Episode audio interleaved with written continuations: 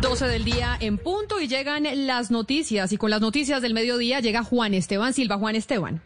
Hola Camila, Blue Radio conoció en primicia una carta que le envían varias organizaciones de derechos humanos a la Comisión de Paz del Senado de la República en la que piden una audiencia pública ante la grave situación de orden público que vive el Catatumbo. Isabela Gómez tiene los detalles. Juan Esteban, la audiencia que piden las más de 14 organizaciones sociales que firman esta misiva que conocimos en primicia, piden que sea el 30 de julio en la ciudad de Cúcuta y el 31 de julio sea acompañada una misión de verificación en los municipios de Cúcuta y la vereda Ámbato para que se pueda verificar la situación de derechos humanos tan grave que vive el Catatumbo. Dice la misiva que durante el 2020 la crisis humanitaria se ha profundizado de manera exponencial en los municipios de Acarí, la playa de Belén y Ábrego. Por ejemplo, entre febrero y marzo de este año, a causa del enfrentamiento entre el ELN y el EPL, se afectaron al menos 22 mil personas de dichos municipios, producto del confinamiento y los paros armados declarados en la región. También eh, indican que 300 campesinos más se han desplazado de la vereda Tutumito Carboneras y el corregimiento de La Silla y están en la escuela de la vereda El Del mismo municipio. Por otro lado, la Mesa Humanitaria del Catatumbo también denunció el asesinato de líderes sociales y campesinos en la zona, en donde dicen hay miembros del Ejército Nacional relacionados con los hechos. Gracias, Isabela. Son las 12 del día, dos minutos, y ahora volvemos a Bogotá, porque la alcaldesa de la capital, Claudia López, acaba de entregar un balance de las ayudas humanitarias que se le han dado a las familias más vulnerables de la ciudad por la pandemia del coronavirus. ¿Cuál fue el balance, José Luis Pertus? Sí, muy buenas tardes. La alcaldesa Claudia López acaba de confirmar que 244 mil personas se han inscrito en la plataforma Bogotá Cuidadora, pero solo 170 mil de ellas se han realmente visto beneficiadas con las ayudas. Pidió paciencia por las 70 mil nuevas solicitudes que hay y dice que hasta dentro de dos semanas se verán reflejadas estas ayudas. La alcaldesa Claudia López.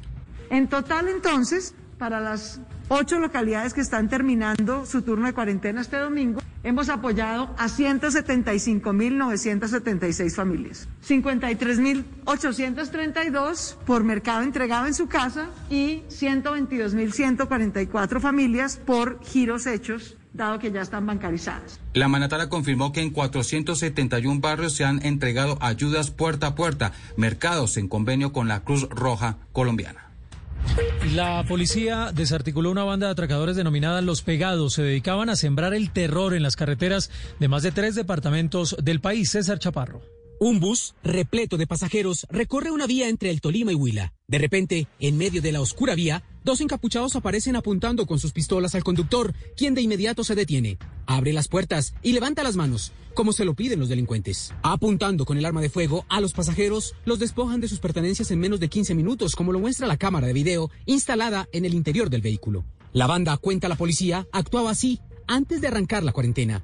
Luego de empezar a regir la ley de aislamiento en todo el país, la organización salió encapuchada y con sus armas a atracar a los pocos vehículos que se movilizaban por las carreteras del Huila, Tolima y Cundinamarca. Una de las más recientes víctimas de la banda Los Pegados narró los momentos de terror que vivió dentro de uno de los vehículos asaltados. El robo duró como 15 minutos, nos hurtaron los, documentos, computadores, celulares, eh, amenazaban al conductor, al igual amenazaron a otras personas. Más de 600 turistas fueron las víctimas. Sin embargo, 40 denunciaron, lo que permitió a la policía del Huila identificar uno a uno los encapuchados. Durante los 10 allanamientos realizados en Pitalito, Garzón y Gigante en el Huila, fueron capturados siete integrantes de la banda, entre ellos un joven de 17 años, a quien se indican de ser el jefe de la organización criminal. Gracias, César. Son las 12 del día, cuatro minutos. Y la policía en Bogotá encontró más de 100 kilos de marihuana que estaban ya listos para ser distribuidos en la localidad de Suba. Davián Landines, ¿cómo fue la cosa?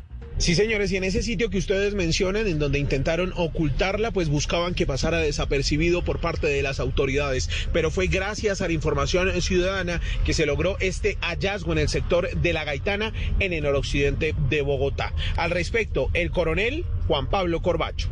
En el calle La Gaitana, en el barrio Santa Cecilia, segundo sector, eh, se logró el hallazgo de 112 kilos de marihuana prensada empacada al vacío. Esta marihuana está evaluada en 50 millones de pesos. Iba a ser distribuida en pequeñas dosis en toda esta localidad. Después de este hallazgo al interior de un cambuche, la marihuana quedó a disposición de la fiscalía mientras avanzan las investigaciones para determinar de quién era esa droga. 12, 5 minutos en Risaralda fue detenido un joven de 16 años indicado de abusar de cuatro menores de edad. Los detalles con Freddy Gómez. El joven de 16 años fue aprendido en zona rural del municipio de Marsella, en el departamento de Risaralda, luego de que se recibieran cuatro denuncias, dos de ellas por abuso sexual, a menores entre 7 y 11 años. Según las autoridades, se investiga si hay más denuncias. El joven movilizaba a estos pequeños, algunos de ellos familiares, hacia una cancha de fútbol que había en la vereda. Las autoridades están recopilando evidencias. 12 del día, 6 minutos y desde hoy es ley de la República que las escuelas para los papás sean obligatorias en los colegios públicos y en los privados para que así los cuidadores acompañen el proceso de formación de los niños. Un proyecto interesante, Kenneth Torres. ¿En qué consiste toda la iniciativa?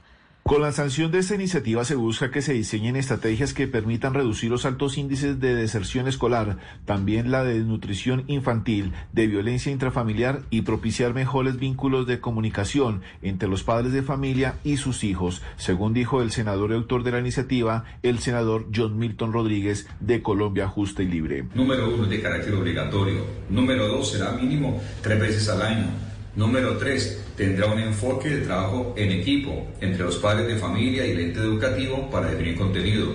Número cuatro, estará enfocado en elementos que usan la prevención de violencia intrafamiliar. Asimismo, el senador John Milton Rodríguez aclaró que esta iniciativa no cambia el concepto de familia que está establecido en la Constitución Nacional.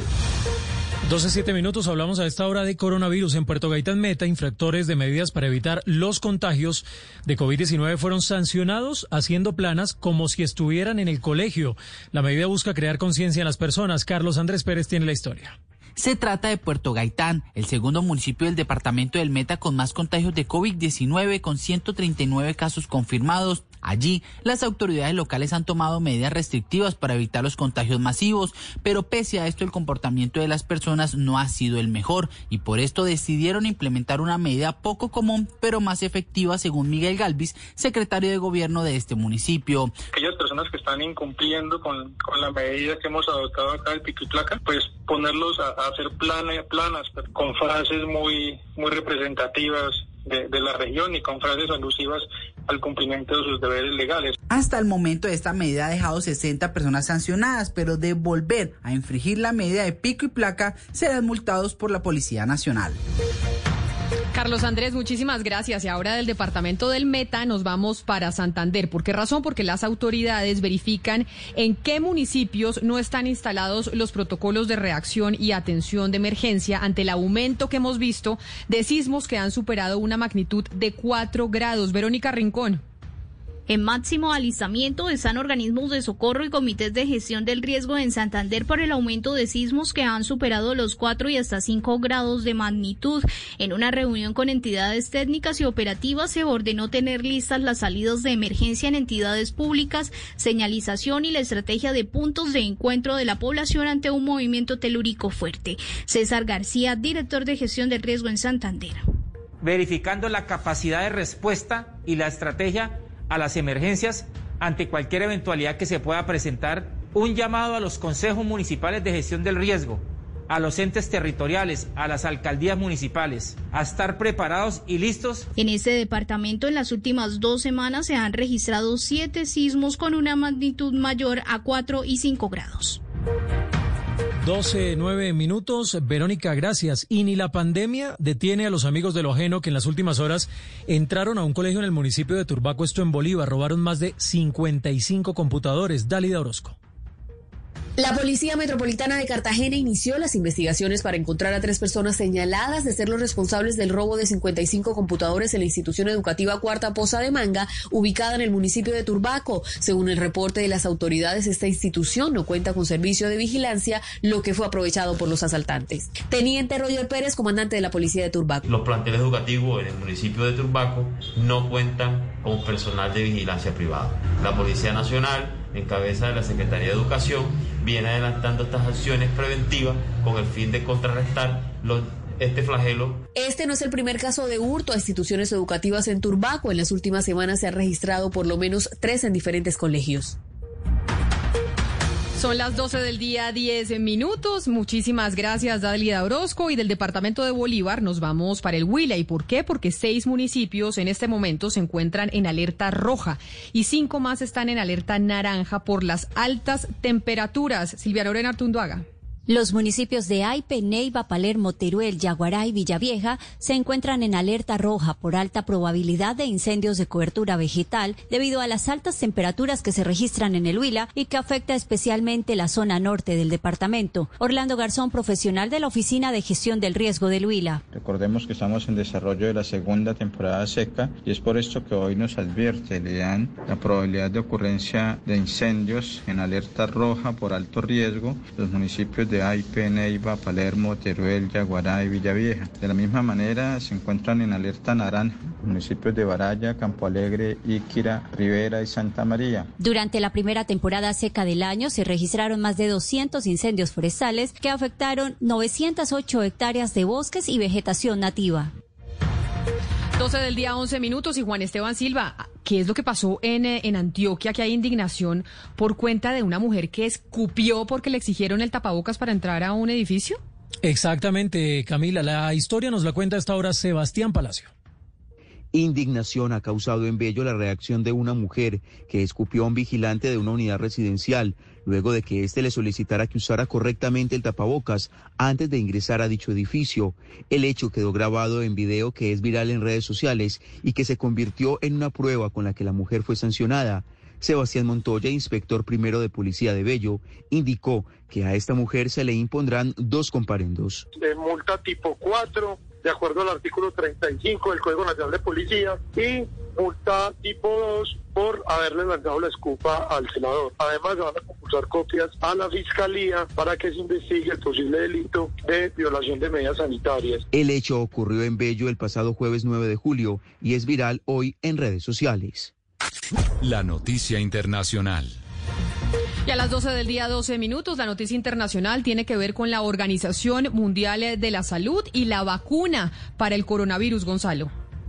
Es así, Camila, la población no empezará a ser vacunada antes de la primera parte del año que viene, eso quiere decir el primer trimestre. Así lo dijo hoy el, un responsable, un alto responsable de la organización, exactamente el director de emergencias sanitarias, Mike Ryan. Hay que ser realistas, entre comillas, dijo el señor Ryan, en cuanto a los tiempos. No importa cuánto intentemos acelerar el proceso, tenemos que estar seguros de que es una vacuna segura y efectiva. Por tanto, las personas en todo el planeta, si se logra dar con esta solución serán vacunadas a mediados o a comienzos del año que viene. Pero Gonzalo, además en otras noticias internacionales, eh, Estados Unidos está sancionando a dos eh, testaferros del presidente venezolano Nicolás Maduro. ¿De quién se trata? Efectivamente, Camila, los sancionados son los hermanos Santiago José Morón y Ricardo José Morón. Según el Departamento de Estado de los Estados Unidos, estos hombres serían testaferros del presidente Nicolás Maduro y también del hijo del presidente, como le dicen algunos, Nicolásito Maduro. Básicamente, según el Departamento de Estado, estos dos ciudadanos ofrecen apoyo a actividades corruptas y básicamente actividades terroristas dentro del gobierno de Venezuela. La noticia deportiva. La noticia deportiva es el sonajero de las personas que aspiran a la presidencia de la División Mayor del Fútbol Profesional Colombiano en reemplazo de Jorge Enrique Vélez. Blue Radio ha conocido que Carlos Mario Zuluaga, el presidente de la Equidad, no presentará su nombre a dicho cargo y era uno de los que tenía alguna fuerza de sus colegas. Esto deja por el momento a César Pastrana, César Camargo, Fernando Jaramillo y Gustavo Lenis como las personas que serían postuladas para el cargo mañana en asamblea que comenzará a las dos y treinta de la tarde. Y también habla hablamos del fútbol internacional, porque si hoy gana la Juventus al Udinese, el conjunto de la vecchia señora se coronará campeón por novena vez consecutiva de la primera división del fútbol italiano. En este partido que comenzará a las 12 y 30 en el estadio del Friuli, será suplente el colombiano Juan Guillermo Cuadrado con la Juve.